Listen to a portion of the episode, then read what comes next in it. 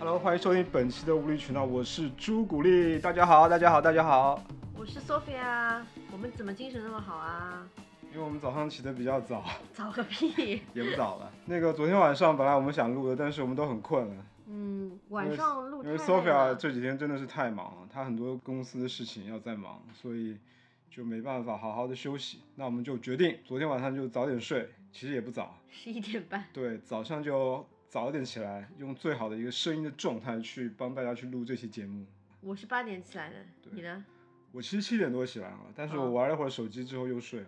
所以你刚刚九点多又醒了。对我们录这期节目呢，主要是现在是六月份了嘛，很多即即将毕业、跨出校门的朋友们，可能要开始找工作了。就是前一段时间也有一些听众给我们留言说，让我们能不能分享一些呃，职场小白避坑，对，其实我们也没有什么避坑的避坑的经验，嗯。我们就是因为我们两个原来都是做广告的，我们就嗯是想把自己的一些、怎么说呢，在广告公司的一些经历吧，或者是小故事，或者是是一些常用的一些黑话，广告圈的黑话，想跟大家分享分享。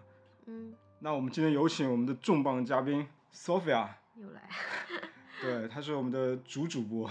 不是不是，哎，我是觉得其实这个是一个职场话题，其实我们可以做几期的。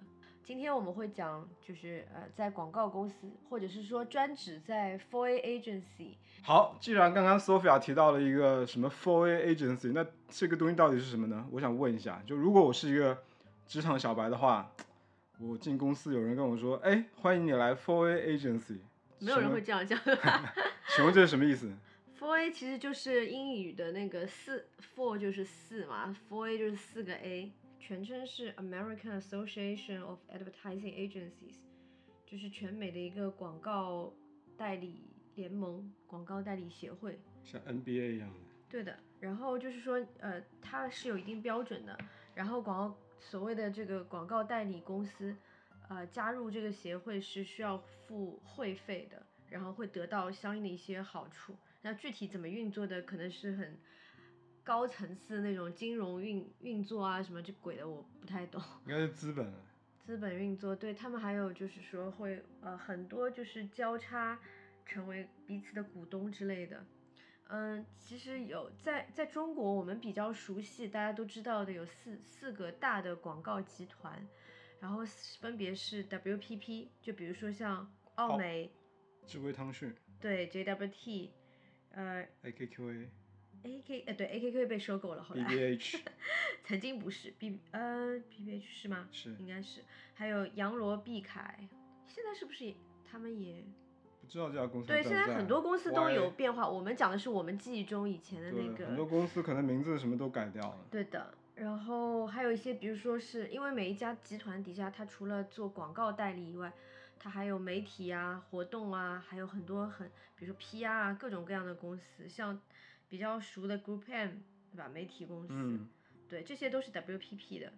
然后 WPP 的总部是在英国的伦敦，嗯、我觉得最有名的可能就是奥美了吧，吧就是奥美。对。然后第二个第二个大的集团是中文叫鸿蒙，就是 Omnicom。嗯 Omnicom 我觉得在中国也是很比较有名、比较大的。我曾经工作过的 DDB，然后很搞笑还有一家公司叫 BBDO，两家都是。我一直搞不清楚。对而且以前 BBDO 以前我们在港汇上班的时候，我们楼上就是 B，就是我是我是 DDB 嘛，然后 BBDO 就在楼上，所以哎，TBWA 是哪家？是 Omnicom 吗？好像是 WPP 的吧？哦，不对，是 Omnicom 的。对的对对对对，是 Omnicom 的。，Omnicom 下面专门有这种字字字母公司。那 JWT 也是字母公司呀。JWT 还好啊，你看都是什么 TBWA、OK，很多 B B B B B。这个可以变成一个绕口令了。DDB、BBD、DB、对 TB、TB、TB、TB、TB、TB、TB、够了够 TBWA。了够了，好，然后再接下来就是 Publicis，哦，刚嗯刚没说那个呃鸿蒙集团总部是在哪里？美国、法国，鸿蒙集团吗？应该是在法国，我应该印象里面，应该是在美国吧？美国啊。哎，我不知道，我这这个我没有查到。，anyway 不管。然后然后是 Publicis，Publicis 是在法国的，对吧？对杨狮集团。嗯然后杨狮集团是呃我第一家公司，我第一家任职的 f o A 就是杨狮旗下的那个 Publicis，就是它最大的那个广告创意。然后最近搞了很大的那个 Saatchi and Saatchi，虽然那家公司其实不是 Saatchi and Saatchi，是早不一样的。就早就不是。对，然后但是就是在广告界比较有名的 Saatchi and Saatchi 盛世，在中国是盛世长城嘛，嗯因为都是要跟中方合资的，所以这个也是蛮有名的。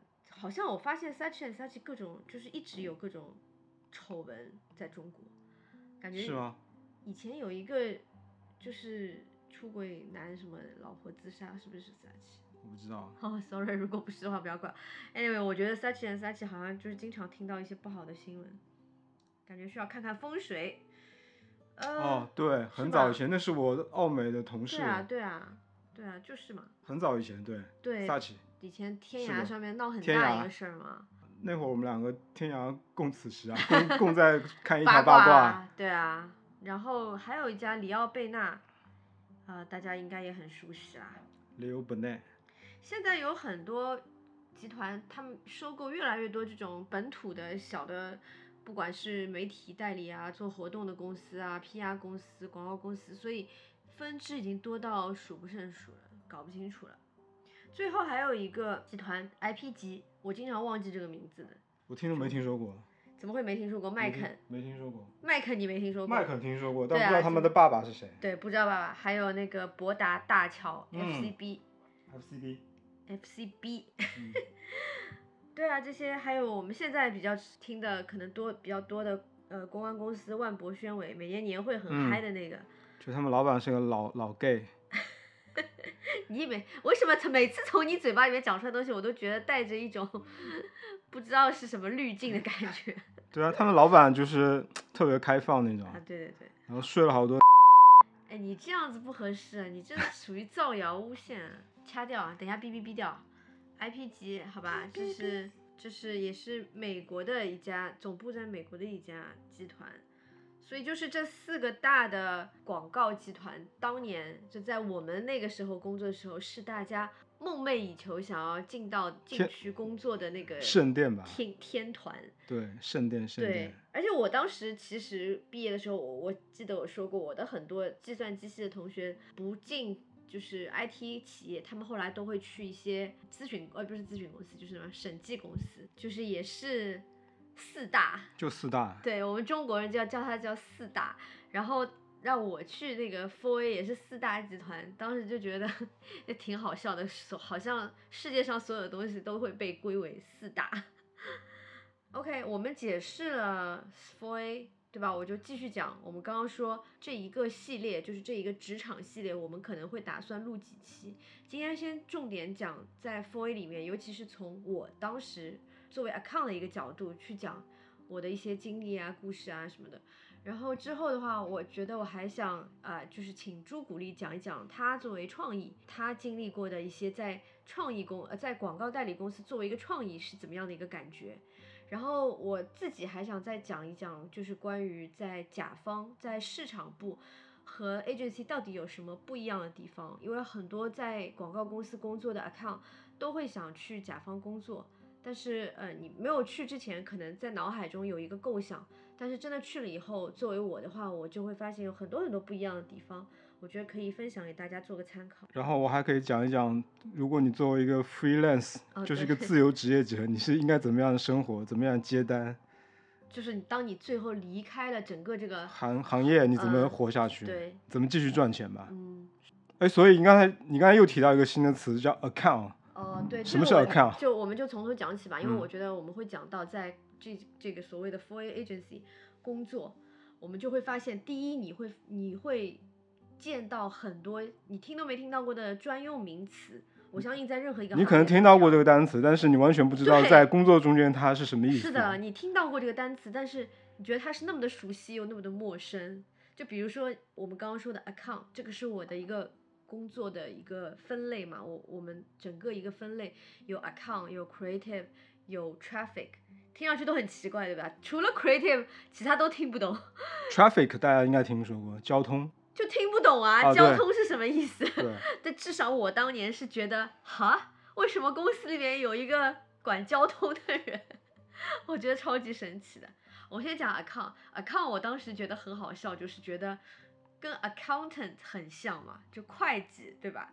以为是会计，我也以为是会计就是计。不对啊，就是那个年那个年少无知的时候，然后有就是所有的单词都是从以前呃英文从都是从以前课堂里面学到的，也没有实战过，然后就觉得 account accountant 好像是一回事儿，但其实是完全不一样的东西，对吧？accountant 就是会计，但是 account 它其实指的是一个客户，对吧？呃，对，它的英英文原意意是是客户，客户对吧？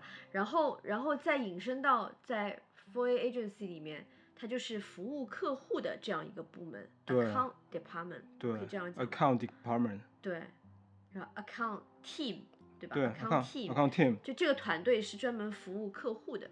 那因为 agency 里面就是会有呃，一般大的 for agency 他们都会有长期的客户，因为公司比较大了嘛，然后呃都会有一些积淀下来的，有的甚至是历史悠久的客户，十几年、二十几年。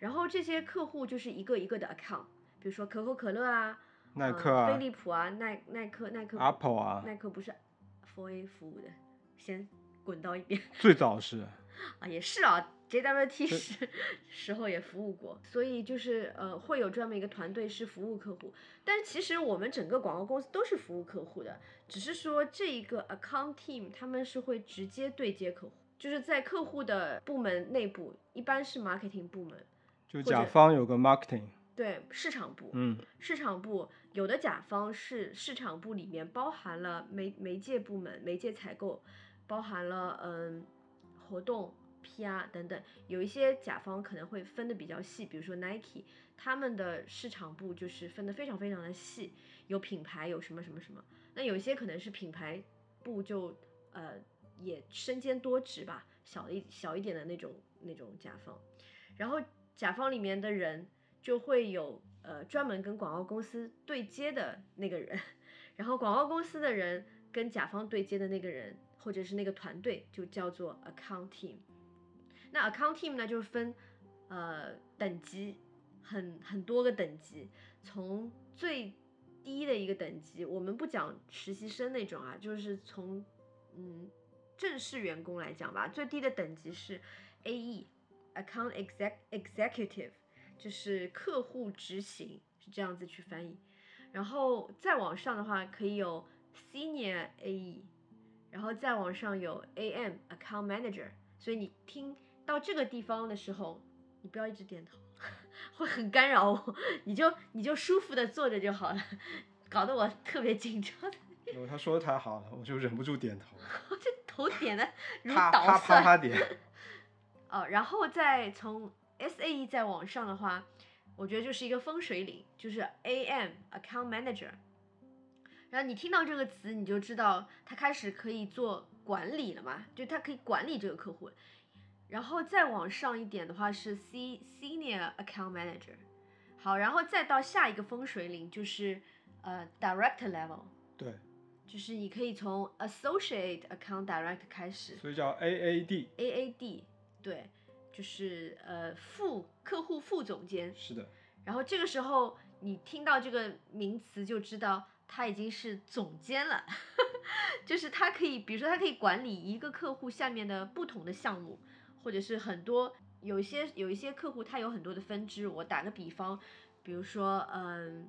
可能某一个服装品牌，它会有男装、女装，然后分分各种支线，什么偏运动的、偏时尚的。那一般来讲的话，就需要甲方也好，乙方 agency 也好，有很多很多的团队成员一起来做。那在乙方做一个 account director 这样子一个职位的话，他就需要管理他团队底下的好几个 account manager 或者是 account executive。然后来帮客户做各种各样的不同的东西，所以到了 AAD，然后再到 AD，就是正的客户总监，你就要管理更多的东西了。然后再往上就是 Senior Account Director，好，然后再到上面的话，就是一般会有一个 GAD Group Account Director。那他就是负责整一个这个客户所有的在啊、代理公司的业务，不是代理公司，代理公司的负责嗯、对接客户的业务。好，然后基本上其实我觉得 account team 是我我知道我知道还有，但是我觉得基本上就是做事儿的，就是到此为止。但还有一些呃对，还有我们叫 BD，就是 Business Director。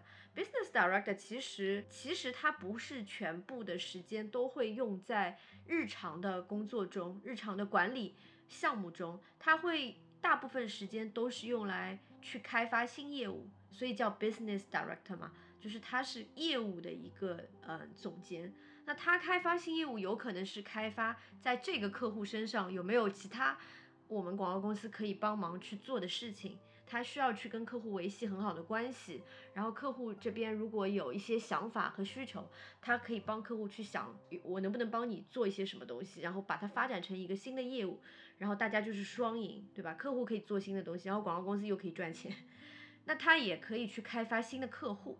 我们之后会讲到一个关于广告公司怎么收钱这个事儿。假如这个 BD 它百分之多少的时间是 build 在这个客户上面，也就是说，作为一个客户，他付这个 BD 百分之多少的工作时间的钱，那么剩下来的时间，这个 BD 就可以用来去开发其他的客户。所以这个是一个比较管理层的职位，它不是一个执行层面的职位了。所以到 AD 的话都还在做一些执行，但是到 BD 就 GA GAD 我觉得已经不太做了。他不太做执行，但是我觉得他还是完全就是完全专注于在这个客户本身的一个工作上面。他可能是管理他自己团队底下的不同的 AM、AE 他们的工作分配啊，然后帮他们把东东西做得更好。嗯，然后他可能要更多的去跟客户了解他们的一些嗯需求，然后解决问题，但他还是在这个客户身上花时间。是的，但是 BD 的话，就说老实话不是，BD 的话只会花比较少的时间在客户身上，因为其实广告公司是有一个东西叫 Ray 卡，你要不要讲一讲你关于 Ray 卡对的我我误解我做了二十年广告，然后其实我还搞不清楚到底什么是 Ray 卡，我一直听说过这个词，但是我也没有去去去问过这个到到底是什么意思。因为跟你关系不大嘛。对，然后我一直以为它是一个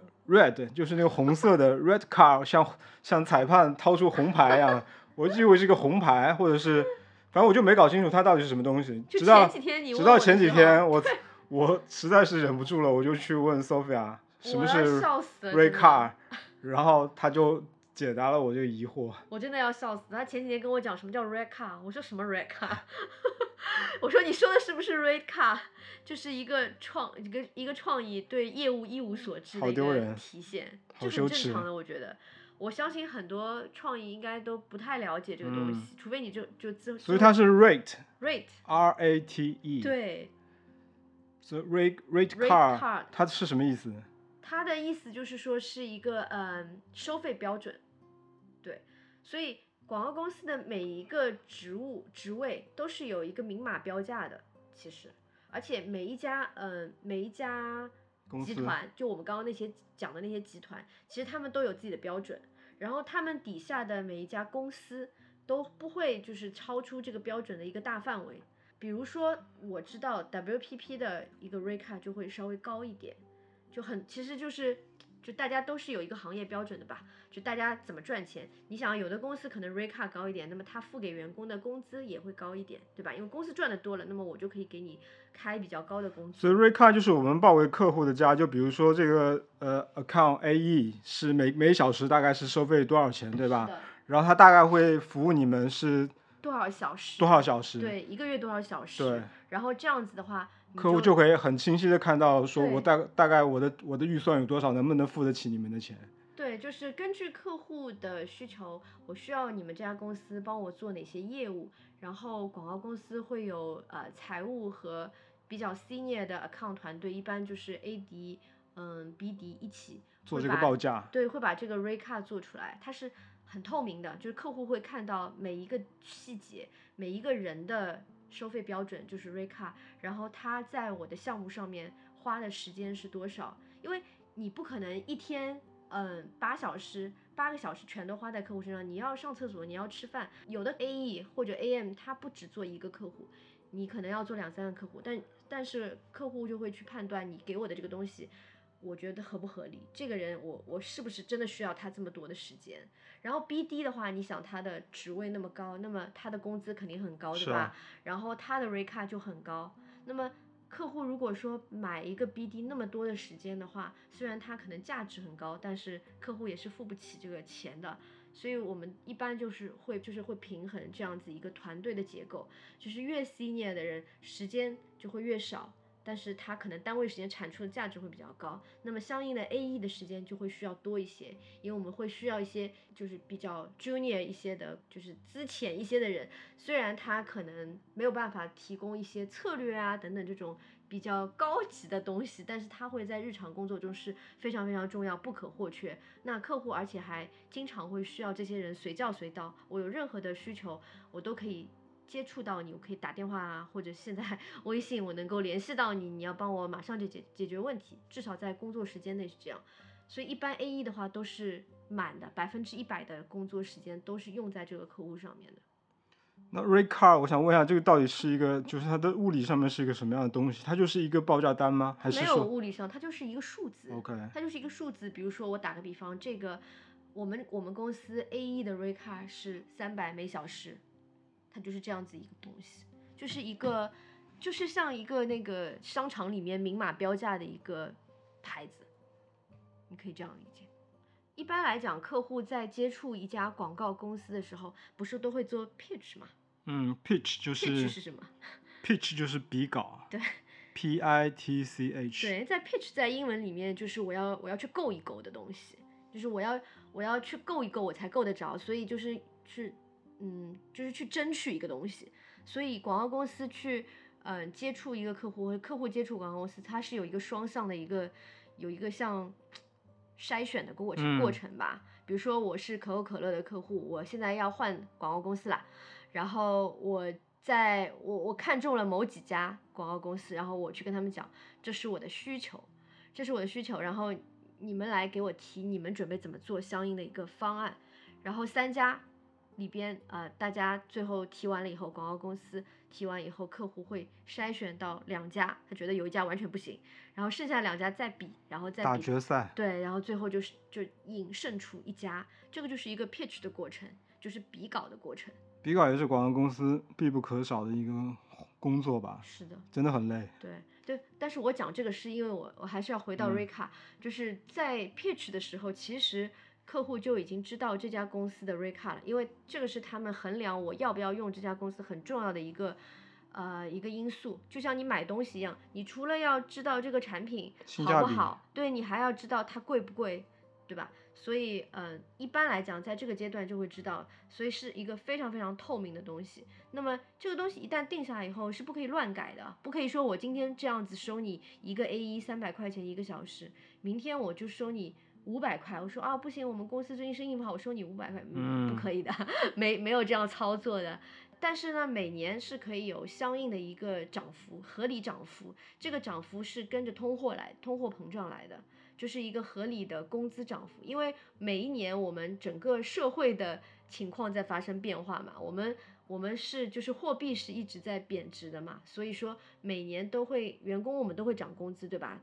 所以相应的就是说这个钱加到客户头上也是正常的，但是同样也是要明码标价，而且哪一天客户觉得你的服务我不满意，你还给我涨价，我就随时换换那个广告公司呗，好吧？哦，所以我刚刚讲那么多，其实是为了就讲清楚什么叫 r e c a 然后为什么要讲 r e c a 是因为就是想要告诉大家，我们刚刚说的 AE 到 AM 到 AD 再到 BD，其实是有不同的 r e c a 的。不同的标价，这个标价我也可以告诉大家，它是大概一个算法，就是说，首先这个员工最基本公司要给他的就是工资，对吧？这个工资不是不是我们所谓的，就是比如说我到手呃我那个月薪五千，这个工资就是五千，不是的，这个工资是要包含公司付出去的那些钱，就是你的社保啊什么乱七八糟的，五五险五险一金对，啊，五险一金，然后税这些，有些公司也要，反正就是各种各样的这种其他费用，一般我觉得就乘以二就好了。一般就是说你五千，就是公司可能要出一万，然后还有一部部分杂费，这个杂费是这个公司在这个员工在我公司工作要 cover 掉的水电、水电这些就是公司成本的成本，对的，呃，也会摊在这个员工的 RECA 里面。这样子算上去的话，你基本上很粗很粗略的这样子一个算法的话，你可以拿，比如说你现在是某一家公司的 AE，我觉得以我的经验，你可以拿你所知道你自己的税前工资乘以二，对，乘以二或者乘以二点二到二点五这样子都有可能，因为看每家公司的呃运营情况吧，差不多是这样子一个数字，就是你们公司报给客户的 rate card，当然要除以那个小时数。我替在听我们节目的一些年轻的朋友在问这个问题。你说？就如果我是一个刚刚毕业的学生，我想进广告公司做 AE，我应该怎么报我的工工资的期待呢？哦，这个问题问得很好。那我自己觉得是，如果你进的是一家比较正规的，就说奥美吧，就说奥美吧？嗯好，那我建议你就不要有所期待了，对你的工资，因为新入职的员工你是没有什么资本去谈工资的，你可以体现你的就是你的能力，比如说你在实习的时候你。有过什么什么样的经历，或者是你的学历特别高，你英文很好，等等等等，你可以体现你的能力。当然也是可以提工资要求的，但是首先你不能瞎提，你一定要知道在这家公司一般来讲，A 一它的一个工资的范围是多少。如果你觉得你的能力相当的高，高出其他同龄人，那你可以要求你的工资是这个 A 一工资范围的上限。但我觉得你们就是，我觉得不能去妄想说我一个 A 一就想要一个 AM 这样子的一个工资。所以你刚刚进呃 Four A 的时候，你的你是 A 一吗？你的当时你记得你的月薪是多少吗？到到手之后我记，得，但是扣掉一扣掉一堆东西之后，我跟大家讲的是，我当时没有，我觉得我没有任何的资格去提要求，因为我本身也不是学广告或者是市场营销专业的，所以我觉得我能进这个这能进这个行业的话，呃，我就接受公司开给我的工资，只要我觉得这是我能接受的数字。那我记得当时我的工资到手应该是到手应该是三千五百块钱，是哪一年？二零零五年。二零零五年，就是十七年前，是对三千五百块钱。对在上海对，但是我是上海人，所以我可以没有房，对你没有房租的压力。没有房租的压力。那如果现在，比如说今年是二零二二年，我们二零二二年毕业的小朋友，他们去广去澳美 AE 大概能拿到多少钱？因为我没有了解过。这我还真不知道，我我盲猜一下啊，你盲猜呗。我觉得可能要报七千块钱。我觉得有可能，因为到手要7000为什么这块钱样说？是因为我在呃大概五五六年前我还有招过 A E 的，所以那个时候差不多是五千，对，就是到手五千，所以我觉得是差不多的。如果说现在这个按照通胀来算的话，报七千是有可能，但是因为整个 Four A 现在不景气嘛，对，所以我也不确定。但我觉得肯定是要，肯定是要比我当时多啦，至少至少至少五千到手，我觉得是没有问题的。但至于能不能到七千多，这个我就不确定了。嗯，但我自己觉得说，正规的广告公司它的一个 A 一的水平，就是这个开出来的价格，不会像那种就是很黑心的那种公司一样的。所以你只要跟你，比如说你自己身边的同龄人比较一下，你觉得你自己这个收入不是说比人家低很多，我自己觉得不用太介意的，因为 A E 只是一开始一个入门的职位嘛，不可能永远做 A E 的，你肯定是希望能够赶紧就是学学到东西，然后升职加薪，所以我我是觉得没有必要太在意这些东西。我当时大概就是两三年前吧，因为我现在是在甲方嘛，然后我的代理公司他们招 A E，我是希望我自己可以有最后一轮面试的，因为我会就跟这个 A E 也有很多接触，他需要帮我们做很多日常的东西。我当时碰到了好多情况是 A E 的英文不行，因为我们公司对英文要求比较高，所以后来我就说，如果你们接下来面试新的 A E 的话，让我见一见。我有见过一个 A E 是美国的名牌大学毕业，然后他其实能力应该算是很强，那他当时开的工资是真的是天价工资，就是他开的工资应该是一个比一个 AM 的工资都要高吧，反正后来我我跟 agency 的人商量，就是我们觉得说虽然这个人能力很强，但是我没必要请一个花那么多钱请一个 AE，对吧？我我对他的要求并没有那么高的。所以后来这个人就 当然就没有成功啦，就没有面试成功。那我觉得说，如果你真的能力很强的话，你需要很多钱的话，那可能这个工行业就不是你应该入的一个行业，对吧？我觉得做广告是发不了财的。发不了财。如果说你很在乎，呃，也不是很在乎，就是说觉得自己应得很多很多的钱，很多的收入，我会建议说，你不如去金融行业啊，什么其他的一些行业。呃，广告公司就是一个职位，就是这个。就是相对应的这个价格，没有什么惊喜的，对不对？你做到 BD，你也知道大概是这样子一个收入，它不会是一个天价收入，做不到什么打工皇帝这种的。我记得我们当时，呃，澳美那些 AE 的工资应该都很低，所以他们都每个月都在等那个报销的那天。哦，对。因为广告公司每天都在加班，那晚上都要打车，那一个月四五千块钱能能打多少次车呢？我觉得广告公司就还是我讲的，就虽然 A E 的工资很低，但是如果说能力能不断的加强自己能力，能够升职到 A M A D，其实那个收入还是不错的。所以从 A E 到 A M 升职大概要花多少时间？我自己是花了两年的时间，嗯，差不多。我自己我分享一下，我自己从 A E 到 A A A D 吧，其实这个速度还是挺快的。A D 还是 A A D？A D 吧。都是挺快的，都都是比就比如说我的同和我同龄的人还在做 AM 的时候，我可能已经是 AD 了；我同龄人还是 AE 的时候，我已经是 AM 了。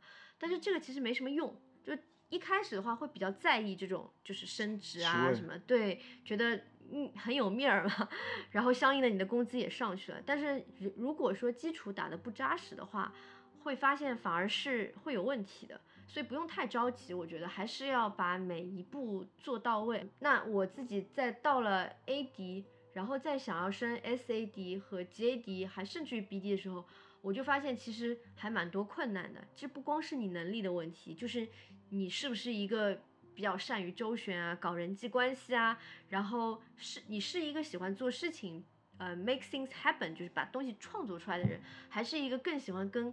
客户打交道，去开发新业务，就是认识各种各样的人，就是跟性格也有很大的关系，所以就会发现，其实，其实你把事情做好就好了。因为到后面，如果你觉得你自己升不了，比如说 BD，或者甚至于在广告公司做高层，其实完全可以去甲方去去走另一条路。好，那我现在再替听我们节目的朋友再问一个问题，就很实际的，嗯，就我刚刚从大学毕业，嗯。你会招一个怎么样的人做 AE？嗯，你你这个问题问的超级好。对我是一个面试要求极高的人，所以如果能过我这一关，你应该能够过很多关。我想一下，我觉得第一就是说，广告公司的 AE 是一个做沟通的工作，所以你首先你是你是一个门面，你是跟客户沟通，你要帮内部去协调所有的，比如说客户的需求，内部如果出现了疑问。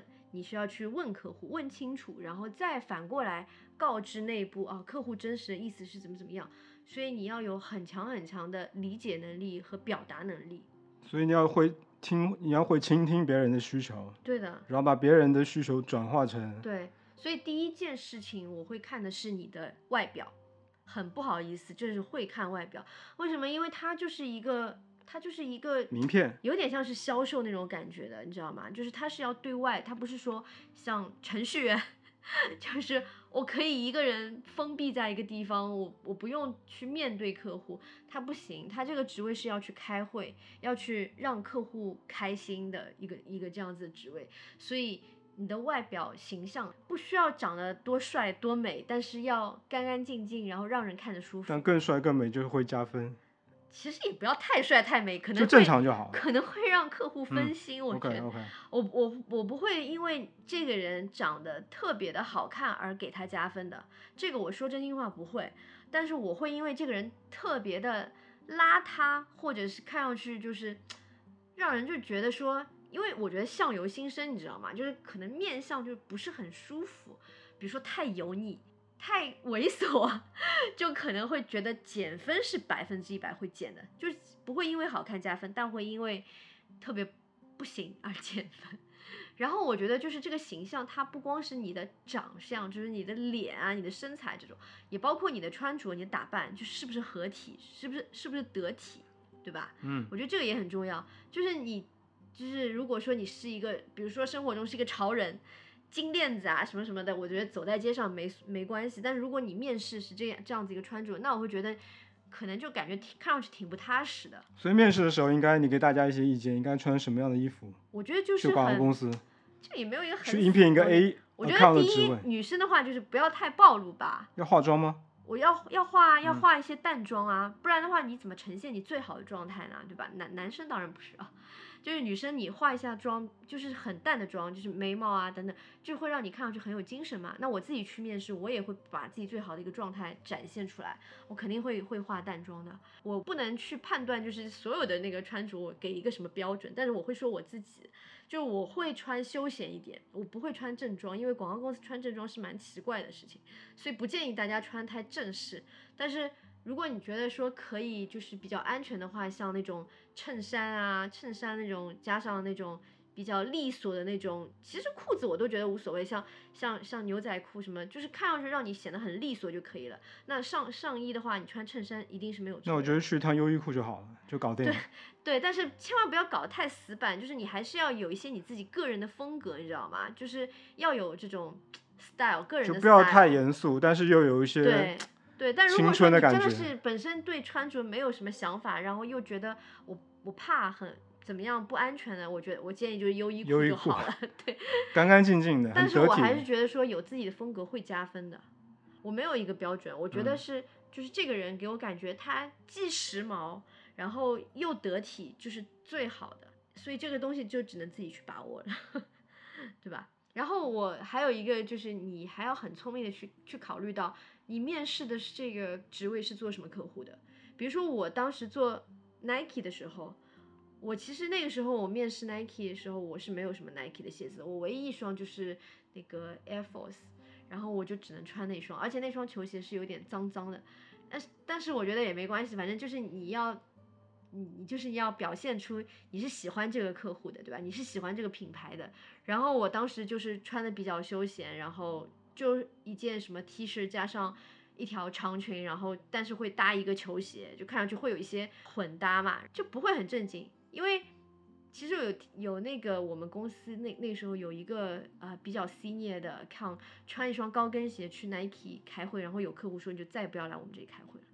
所以就是你一定要去投其所好，你知道这个品牌它是喜欢什么风格的。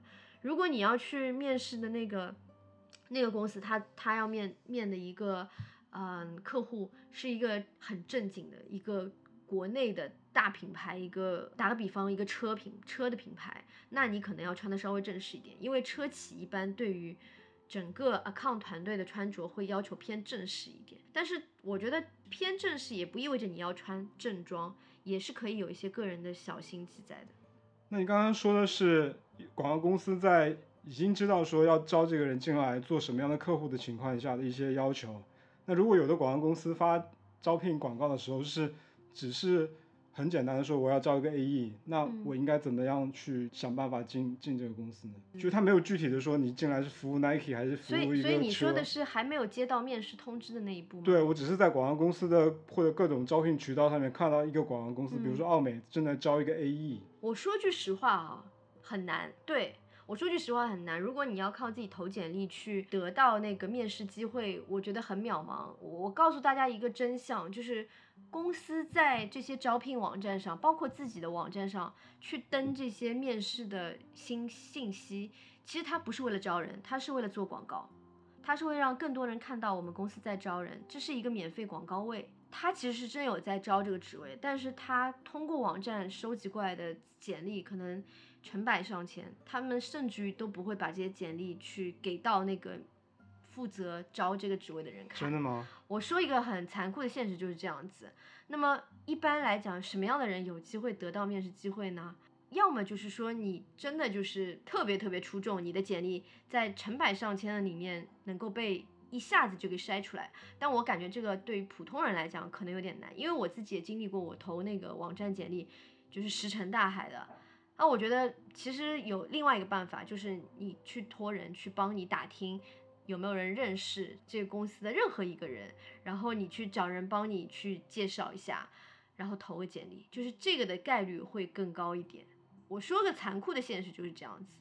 当然，如果说嗯大家不信这个邪，要去投简历也没有问题，但是你一定要保证你的简历就是真的是可以脱颖而出的。我其实觉得，如果我告诉你你的简历怎么样脱颖而出，也是不负责任的，因为我没有做到过。我至少觉得在 Four A 是不会的。大家记不记得我当时进广告公司，其实我不是一一开始就进了 Four A 的，我是先进一家小公司，因为你小公司相应而言，相对而言就是不会有那么多那么多的人去应聘。然后我通过这家小进了这家小公司以后，他们被 Four A 收购了以后，才我才成为一个在 Four A 工作的员工的。所以我觉得，嗯。挺难的吧，就是尤其是 A E 啊，如果是 A M 什么的，就就可能好很多，因为他们会有很多的渠道，比如说猎头啊什么的。所以你后来做了 A M A D，你招人你是怎么招到新人的？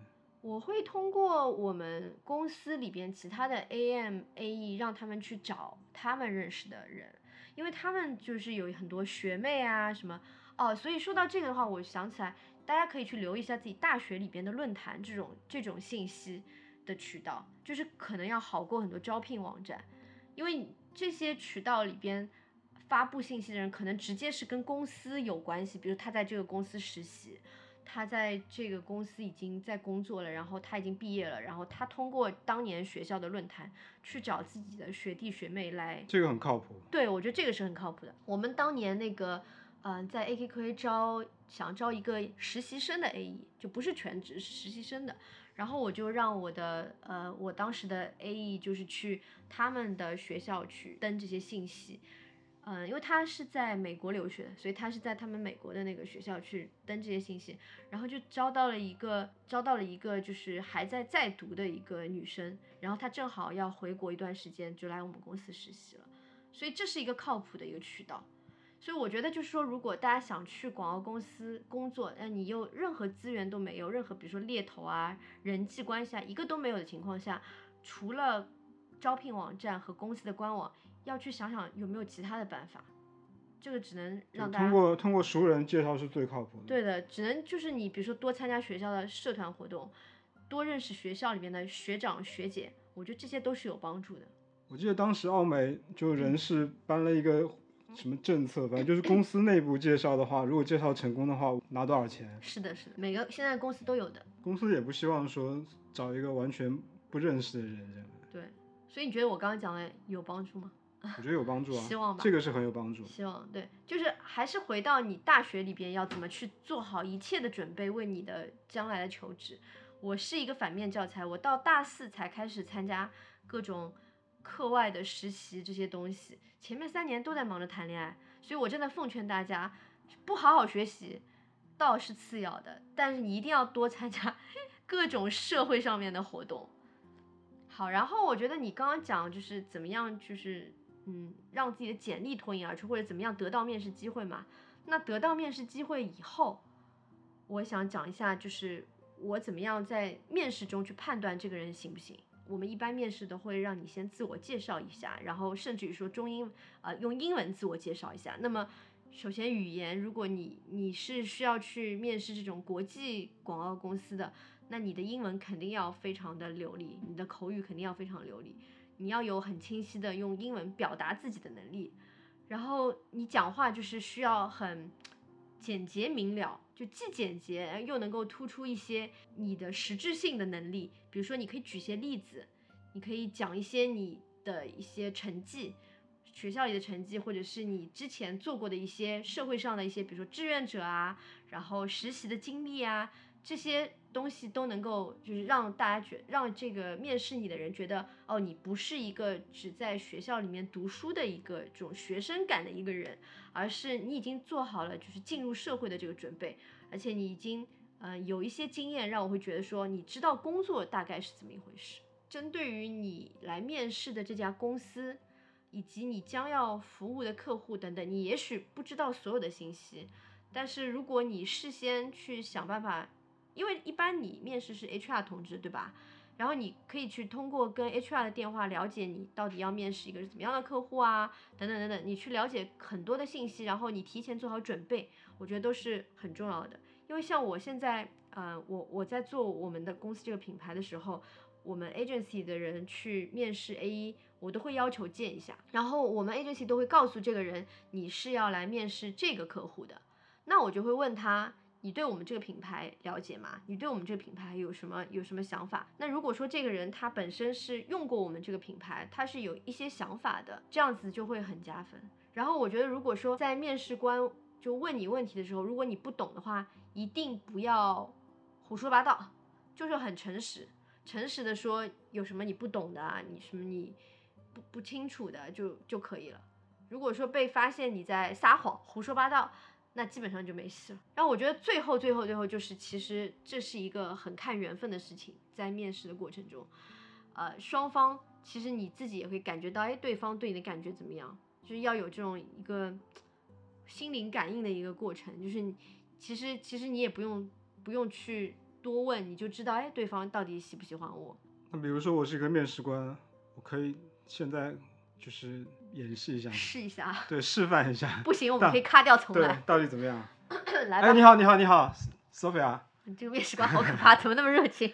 哎，你好，你好，你好，Sophia，欢迎来我们公司。你好，你好。那个，所以你是今年刚刚毕业的是吗？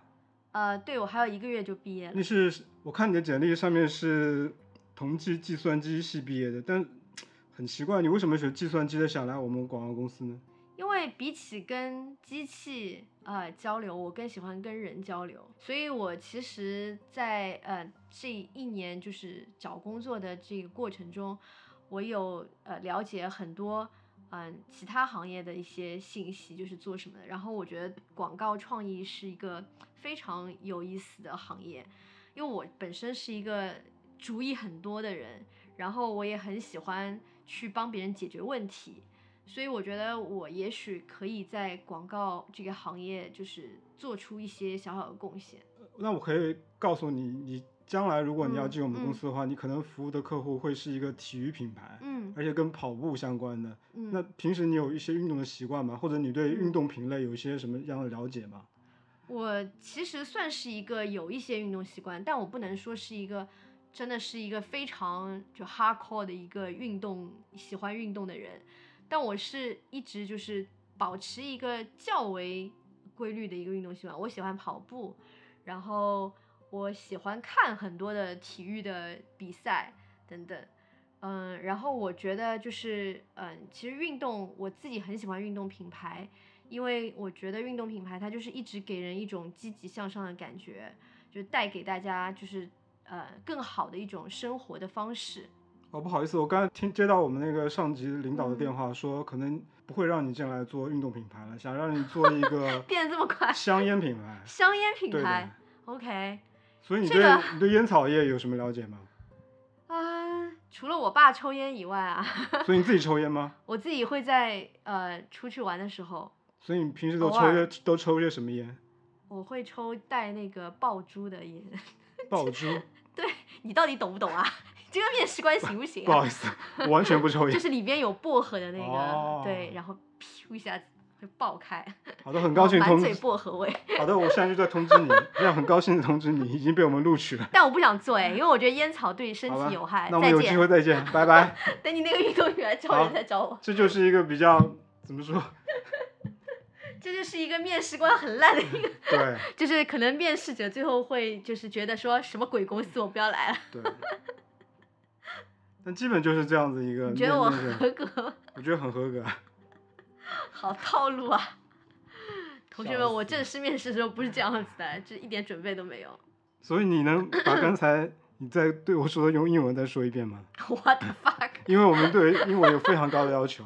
哪一遍啊？哪哪一段啊？Sophia，你可以用英文简单的介绍，做一个自我介绍吗？哦，我的天哪！好，我现在开始倒计时。如果五秒钟之内不能说的话，请你离开我们的会议室。So I majored in computer science, but instead of um facing the computer every day, I prefer communicating with people. Um, I'm always fascinating with creative, um, creating innovation, innovative campaigns to inspire consumers. So uh, that's why I've been spent like so long to um, trying to understand different different uh, industrials aside from computer science and creative agency is one of the paths I think I can pursue because I believe I have the creativity and innovation to contribute in this, you know, in this kind of environment. Uh, I know I don't have any experience or knowledge yet, but I'm a quick learner. I learn really fast, and I'm really good at communicating with people. I I easily get like trust from other people, and I'm a very like sin- sincere and honest person. So I think I'm I could be the like the perfect fit for for this job. Um, that's it.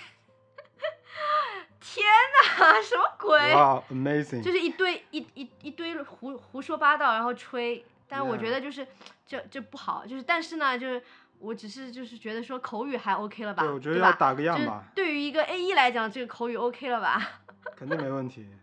就能讲就行了。但是我讲的挺不好的，因为我也没讲什么实质性的，为什么我能够胜任这个工作好的，听众朋友们，如果你们想进 f o r 的话，至少要像 Sophia 这样子，不用不用我觉得这样的一口英语，我觉得就是应该没是什么问题，我觉得就是呃，要自信。对，要自信，然后不要咯里咯的，上海话讲就是要嗯、简单清晰的讲清楚就可以了，不用在意自己的口音或者是语法，这些都不重要。嗯，对，好好好，好哎呦妈呀，没想到今天在搞是不是要开会了？对，我要开会。好，刚刚我们讲了面试，然后呢，面试我也通过了，我就进了奥美。啊，那进奥美之后，我作为一个 AE，我嗯具体要做哪些事儿呢？，OK，嗯，有很多事我就可能没办法一一讲，我讲几个重要的吧。行，我觉得一个是开会，开会。对我先把大致我想到的几个讲出来。我觉得一个是开会，然后第二个是 brief creative，是吧？然后第三个是就是处理一些处理一些那个叫什么流程上的事，就是跟 traffic 啊什么布置工作任务，还要去管搞钱这些东西，是吧？是跟 traffic 是吧？我觉得我觉得几个大的东西吧，然后日常那些我就不讲了。开会，我们先讲开会好了。开会就不管是跟客户开还是内部开，A E 肯定是要开很多会的，因为不管什么会，大家都会带着 A E，，然后就是觉得这个人要帮我记笔记的，对吧？所以你要有这个心理觉悟，就是你要会速记。然后我觉得啊，我我自己在想啊，是不是可以带一个录音笔？因为在做 A 一的时候，就是有很多东西是自己没听明白的。如果说带一个录音笔或者用手机，比如说录下来，啊，对，就是录下来，然后之后就如果说这个会议不是那种什么超级机密的，是可以录的，然后录下来回回来，如果有不懂的东西，至少他可以回放，然后去问他的老板，对不对？我在想我自己以前做 A 的时候，有很多东西好像是没有听懂。然后 A 一呢，我觉得开会其实奥美很好的，有那个有有一个 A 一的一个像工作指南一样的一个文档。有对的，我们当时因为在另外一家公司的时候，有一个老板是从奥美会出来的，所以他也给我们做过培训。然后这个这个文档里面就有很很多很多详细的东西。很多很多 basic 的基本对功。对的，然后做做做那个 A 一，你去你去开会，你一定是要提前到会议室把桌子清理干净，然后你要把每一个人的的位置留好，就是椅子都准备好，不要什么多一个椅子少一个椅子什么的，然后谁坐什么地方你要动脑子想好先要奥美的 AE 先要订会议室，因哦为会议室非常紧张，啊，对对对。大概都要提前一天全部都 book 定好。会议室，对这个还是再提前一步。然后呢，在会议开始前，我刚刚讲他准备好那个会议室，然后把椅子都放好，然后在桌上把你要准备的文档打印好，放在每一个人的桌上。就比如说你开会是要看一个什么东西的，你这个文档一定要提前打印出来，啊，有的时候还需要做装订。我记得我以前一直拿那个装订机做装订，一个厚厚的 deck 把它装订成一本小册子，就是这些技能都要去学会。然后做好这个准备以后，还要在每个哦还要放纸啊、笔啊，对吧？这些东西，文具对文具，然后你还要准备一些这种 N 次贴贴等等那些大家嗯可能会、会大头针，对，对各种可能会用到的东西，要在会议室里面备好。好，然后开始开会了以后，整个过程 A E 就是不是不是在旁听的，他必须要全程注意力高度集中，要把所有的关键的信息记下来，因为之后他要做一件很重要的事情，就是要记 meeting minutes，等于就是像一个会议记录一样的一个东西，或者也可以叫 meeting recap。recap，但 meeting recap 和 meeting minutes 是其实是有区别的。meeting minutes 是非常详细，把所有的信息都记下来，就它有一个模板，一般是包括几月几号几点开会，与会者是谁，客户这边有谁谁谁名字，嗯、乙方这边有谁谁谁名字，然后会议的议程是什么，然后会议中我们讨论了哪几个点，一二三四五列好，然后最后在这个 meeting minutes 下面有一个就是一个部分叫做就是 next step，接下来我要做哪些哪些事情，然后以及相应的一个 timeline，就是每一件事情什么时候要完成，这个是 meeting minutes。meeting recap 可能稍微简单一点，就它只要概括一下最重要的几个信息，比如说我们讲了五点，但是其实有一些点不是很重要的，我就 recap 最重要的两三点，然后把接下来一步要做什么讲一讲，还是有一点点区别。然后 A E 还要保持一个注意力高度集中，是因为可能他的老板会 Q 他，会问他什么什么事情进度啊，什么鬼的，所以就不是也也不是光做笔记，你也要也要准备好有一些东西你可能要讲话要发言的。所以我觉得开会真的是一个很重要、很锻炼人的一个一个能力。当一个 A E 能够把一个会议整个从一开头到最后结束，到发出 meeting recap，你这个 meeting minutes 和 recap 写的非常非常清楚，让人家一目了然知道谁接下来要做什么的时候，其实就已经做好了就是下一步的准备了。我觉得。这些事情都很小，但是如果每一个都能做得很好的话，对啊，非常不容易。非常不容易，因为其实你在写这些 meeting recap 的时候，就意味着你对这个项目是充分了解，然后这些东西是要给你的老板看的嘛，就是你的 AM 看的，然后 AM 看了以后，他可能会告诉你哪里需要修改啊等等。但我觉得，当一个 A E 可以独立的组织一个会议，独立的完成 meeting minutes，他老板看了都提不出意见的时候，他基本上就准备好了要做 AM 了。要升职了。对，我记得当时好厉害，有的 AE 就早上、中午，比如说我们开完会，嗯十二点多从客户那边回来，嗯一个午饭的功夫，他可能没吃午饭，嗯，可能一两个小时之后他就把这个 meeting recap 发出来，要的呀，非常清楚，一点一点的，对的。而且全部英文写，对啊，因为你时间长了，你可能也有些东西忘记。对，搞不清楚了。而且还有一点，为什么很重要？我们以前是规定，meeting minutes 是必须在开会的二十，也不是二十四小时，当天应该要发出来。要发出来的。二十四小时内是要得到 sign off 的，就是你知道他什么是的 sign off？要讲签一下，签名确认。是客户对我们最嗯早的时候是把它打印出来，给客户签字确认的。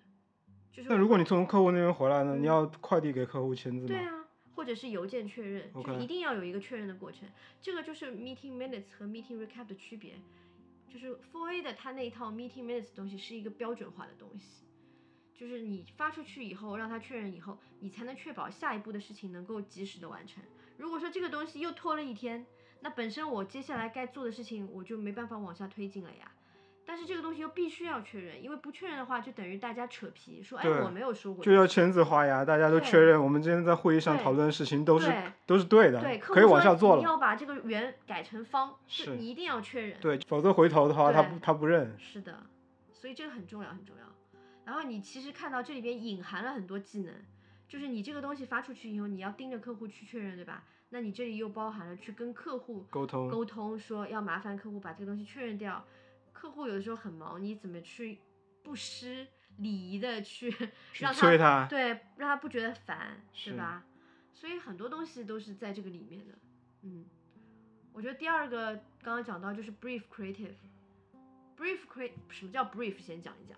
一定要讲，一定要讲，这是在广告公司会经常会听到的一个词，每天都会听到。对，brief 的字面翻译是简报 brief 好像是形容词是吧？是一个简单的、简单的简单的，对，brief 对，很简单。然后在广告公司，我们把这个给到创意的这个 brief，或者客，户客户给到 account 的这个 brief，以及 account 给到 creative，就是每一个人对另一个人提需求的时候，我们都需要 brief，这就叫简报，工作简报。你有客户给 account 的简报，是一个专门的一个模板。然后客户客户部的人给到创意的简报又是一个专门的模板。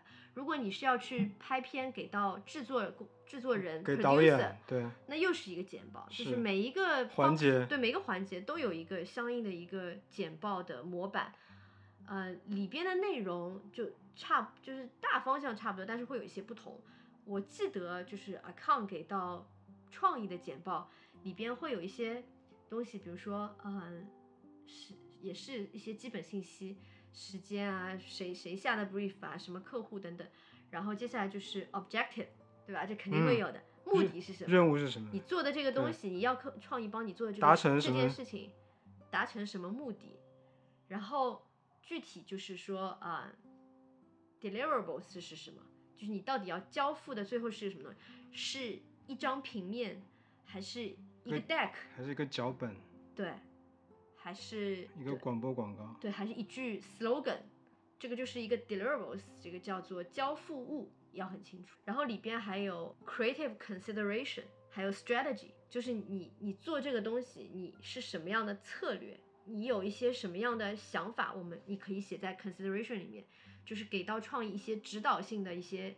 方向或者是一些灵感。奥美叫这个，你你这个叫什么？Creative consideration 对吗？我我这个叫 consideration。奥美有一个词叫啥？在 brief 里面叫做 button。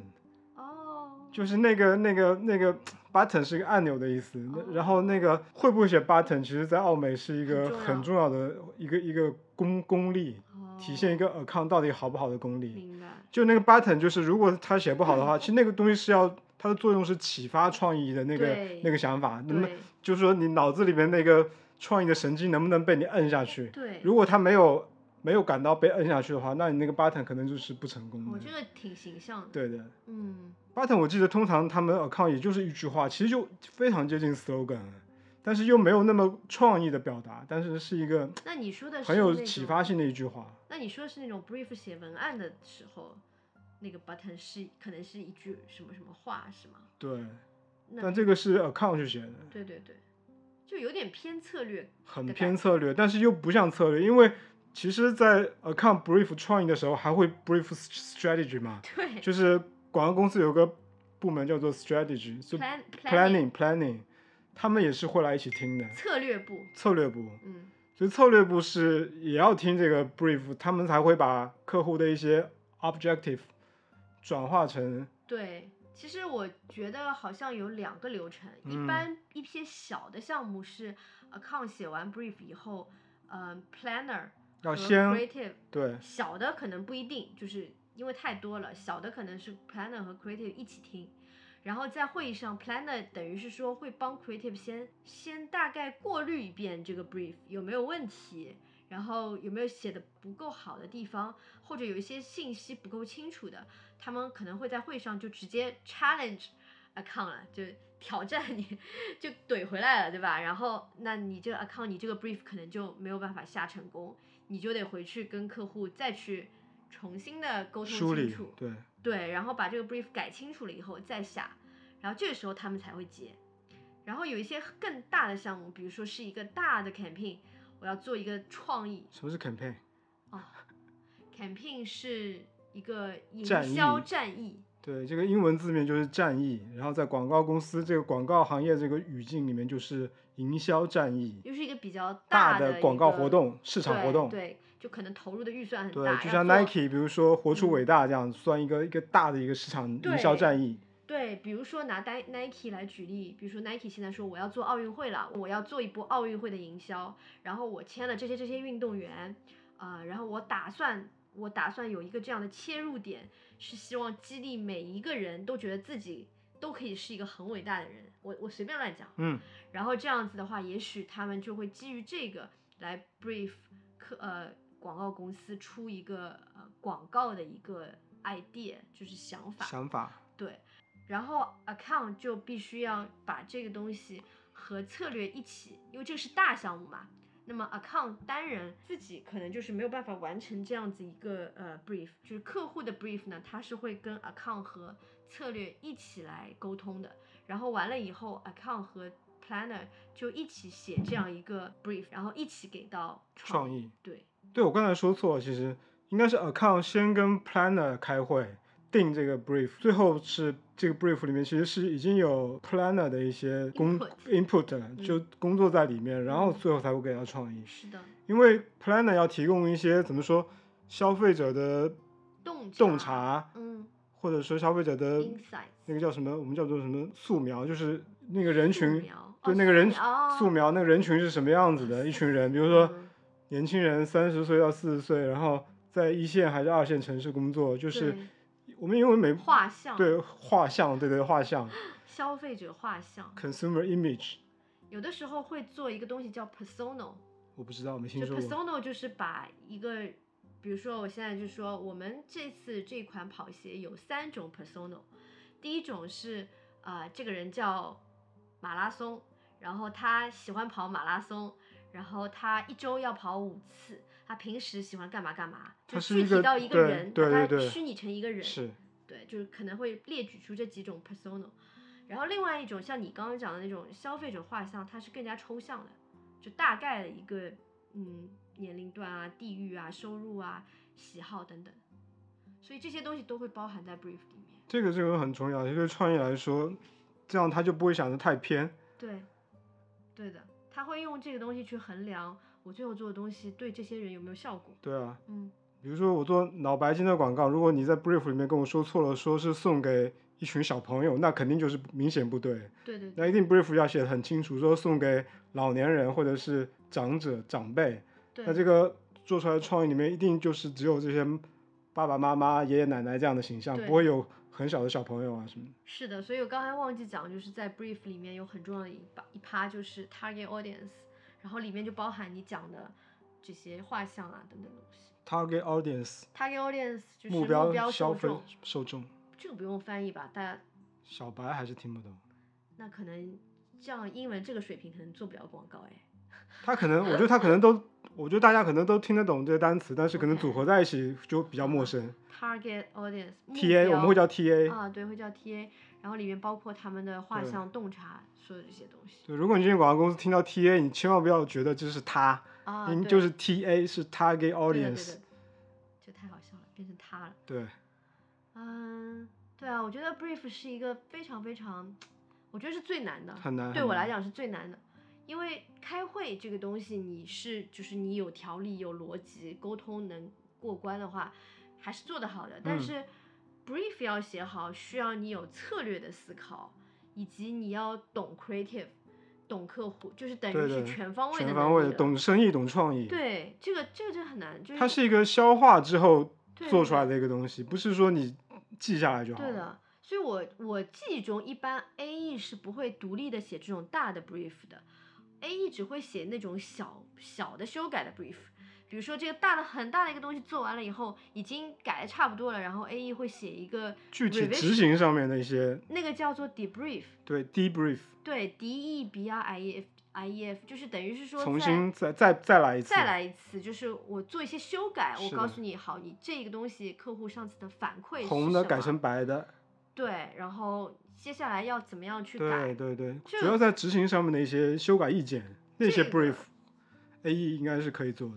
对，还有一些小的项目，比如说客户说，嗯、我要做一个呃做一个图，这个图是用什么什么样子，然后几乘放在几的，放在哪里，等等等等，这个 A E 也是可以自己去写的。一般大的 brief 都是至少你要 A D，我觉得 才能够去和 planner 一起去做的。至少做个四五年这样子才有经验。对的，对的。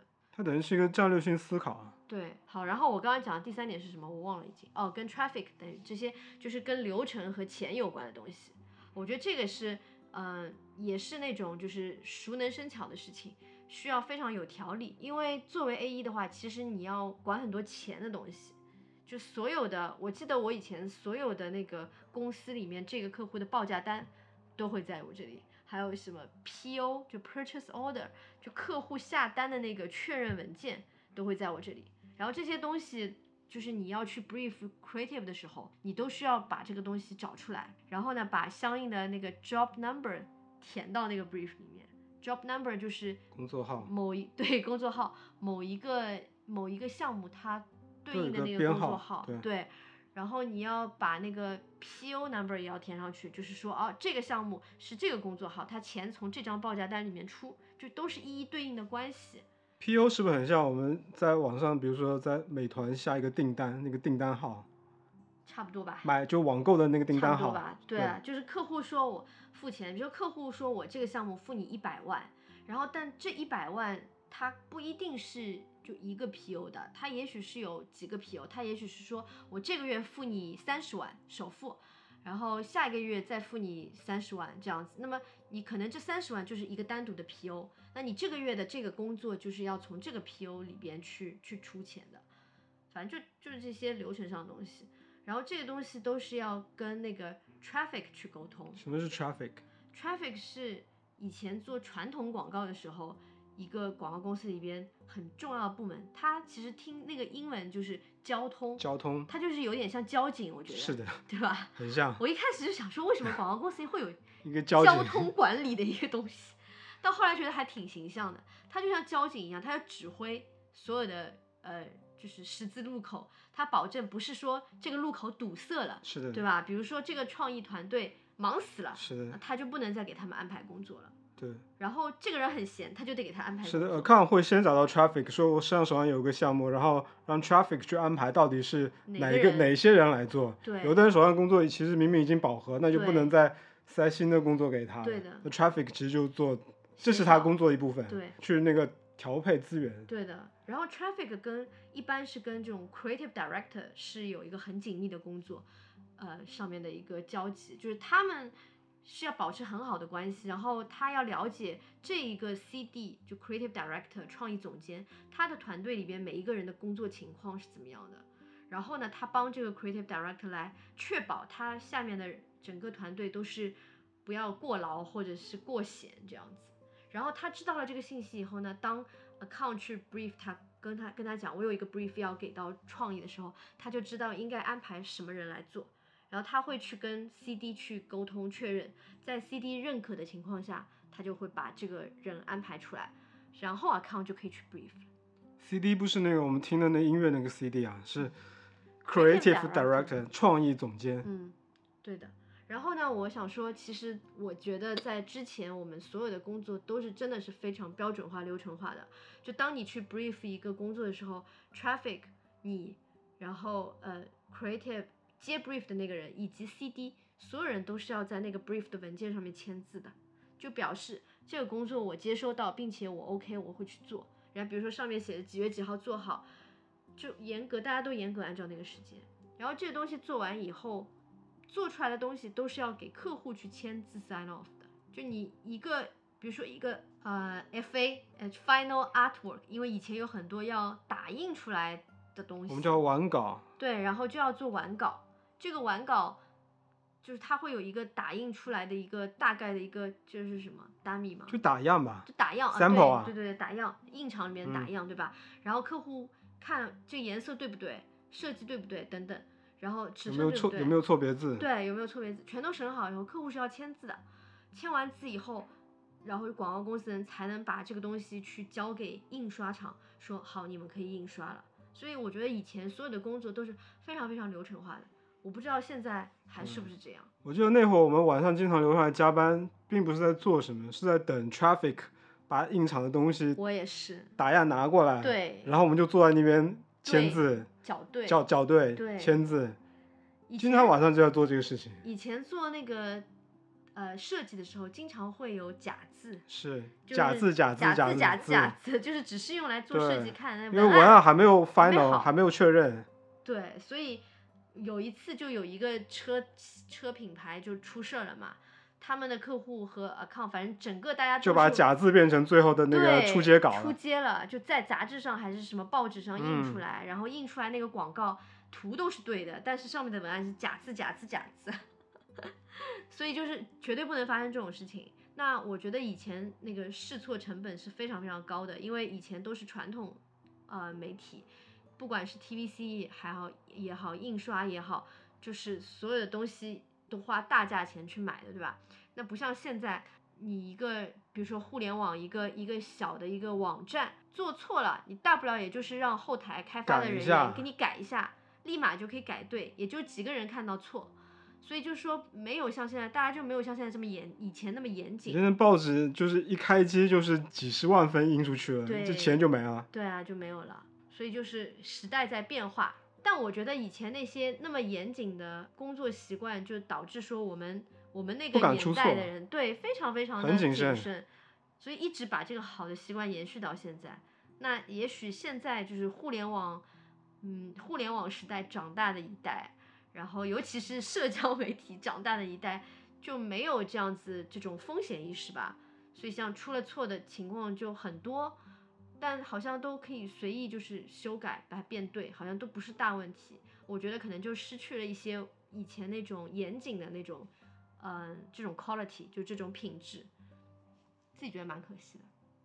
我记得以前，比如说那个，我当时做那个 IBM 嗯笔记本电脑，嗯，不是要比如说一个促销稿是在全国各地的那种报纸上发，对，哇，一个晚上要看啊，对啊，看好多各种什么来自全国各地的那种报纸的那种打样，对我操，真的眼睛看花了。因为我是一直不做 ATL 的，嗯我一直是做以前一开始是做 CRM。来来，什么是 ATA 啊？哦，对，天啊他满嘴都是这种 怪里怪气的黑话，，ATL、BTL，现在基本听不到这两个。以前是这样叫，对对吧？因为以前叫 above the line 和 below the line，这个 line 其实是一个呃，如果我没记错的话，它是一个媒介投资的一个一个标准线。你高于这个标准线就叫做 above the line，就是高于这根线，其实就是传统媒传统广告。电视、因为对，因为平平面媒体，对，因为电视投入的那个就是媒体成本会很高，然后 below the line 就是线线下，因为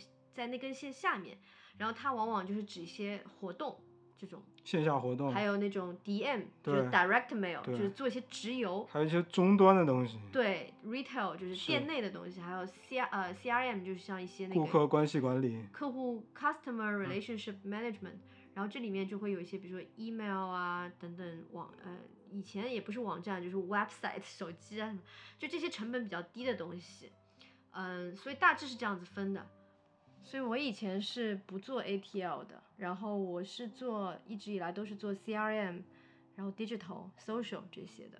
所以我当时我们就是做 CRM 的人，我们就一直觉得很幸运，因为我们不需要像做 ATL 的那些 account 一样，天天在那里帮创意一起校对无数的那种打印出来的文字。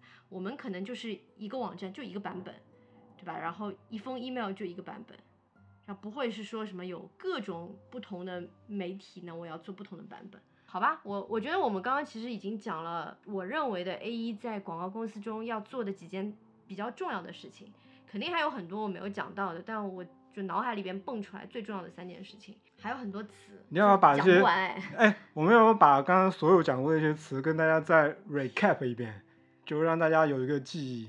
但我不确定我能不能讲全。我我帮你回忆吧，再帮大家复习一下。好吧，我来试试看吧。Four A 吧，对吧？嗯就是那个四个 A，American Association of Advertising Agencies，Account 就是客户部门部门对，Meeting Minutes 会议记录，Meeting Recap 和 Meeting Minutes 不一样，嗯大家一定要记住，这是两样不一样的东西。还有 Job Number，呃，工作号，PO Purchase Order，客户下单的一个东西。A E A 一讲过了，就是各种 title 我们讲了，就是都是 account 里面的 account exe- executive、account manager、account director、business director 这些啊、还有 brief、brief creative 的东西，工作简报，对简报啊、还讲到了 brief 里面的一些关键词，TA、target audience、insights、洞察啊、consideration，还有奥美的这个什么 button，这是我嗯第一次听说。还有 deliverables 交付物这些东西。F A 呃，对，FA 如果是要做印刷的东西，那么你要做完稿，完稿就叫 final artwork，就是 F，简称 FA。Traffic 讲过了 Traffic traffic traffic 不是交通灯，对，对，不是不是我们马路上那个交通，没错。其实还有好多别的东西，我们就以后慢慢讲。慢慢讲吧。们再分几对期再讲吧对对对，我觉得今天先讲到这里吧。非常感谢今天 Sophia 帮助准备要想进广告公司的年轻的朋友们上了一堂很干的一个课。好，希望大家这个对，我希望能够帮助到大。家吧，嗯，好吧？那我们下期节目再见，我们会继续分享我们在广告公司的一些经历和大家想知道一些东西。如果你们想知道一些关对具体的东西，你们也可以在留言区给我们留言，我们会收集这些留言，然后在以后的节目里面陆续的帮大家解答这些我们知道的答案，对，好不好？好的，感谢大家收听本期的无理取闹，我是朱古力。我是 Sophia，谢谢大家，好，我们下期再见，拜拜。拜拜。